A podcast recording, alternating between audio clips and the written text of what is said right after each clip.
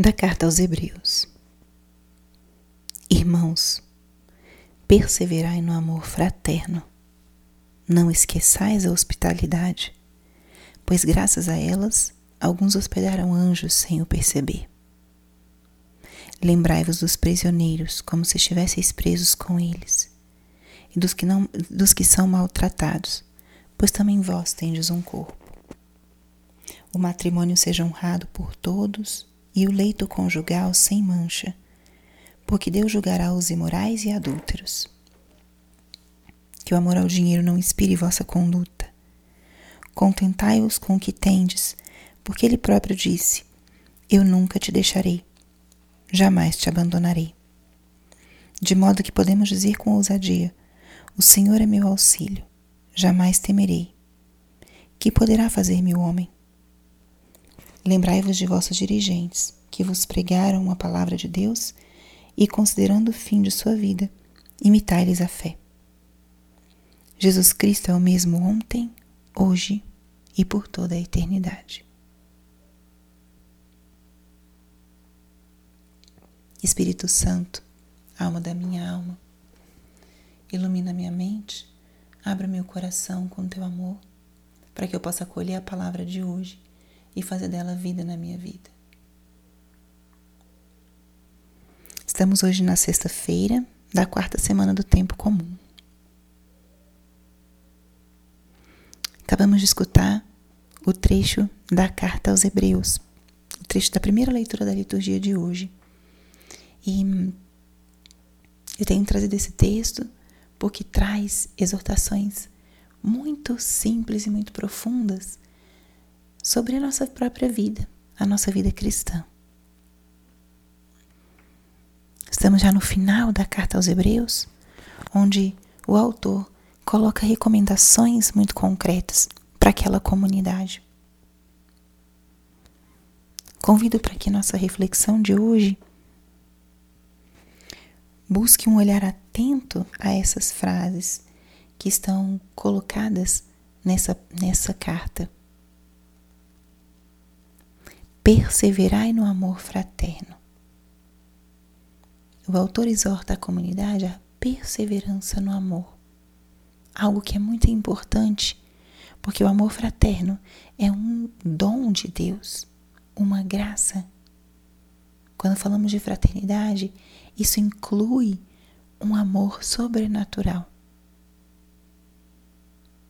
O convite aqui é para que nós não nos cansemos de colocar aquilo que está nas nossas mãos, o que depende de nós, para construir uma verdadeira caridade fraterna.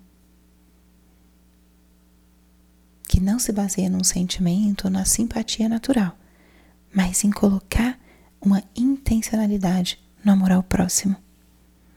Algo tão cristão, né? Não esqueçais a hospitalidade ou seja, ele exorta a que saibamos e não nos esqueçamos de acolher aqueles que precisam. Pois alguns hospedaram anjos sem o perceber. Pois quando abrimos as portas para acolher alguém na nossa casa, no nosso lugar de intimidade, ou quando nós exercitamos a hospitalidade, que significa também fazer o outro se sentir acolhido, se sentir em casa, é uma forma também muito concreta de vivenciar o amor fraterno, esse amor mais transcendente. E aí ele exorta ainda com uma obra de misericórdia: lembrai-vos dos prisioneiros, como se estivesseis presos com eles, e lembrar-nos daqueles que estão prisioneiros em prisões físicas ou morais espirituais. Como seria estar preso? Que importante é lembrarmos essas pessoas nas nossas orações e, se for oportuno, nas nossas ações. O matrimônio seja honrado. Ele exorta a fidelidade conjugal, algo que parece tão simples e óbvio, mas também é uma escolha, é uma opção.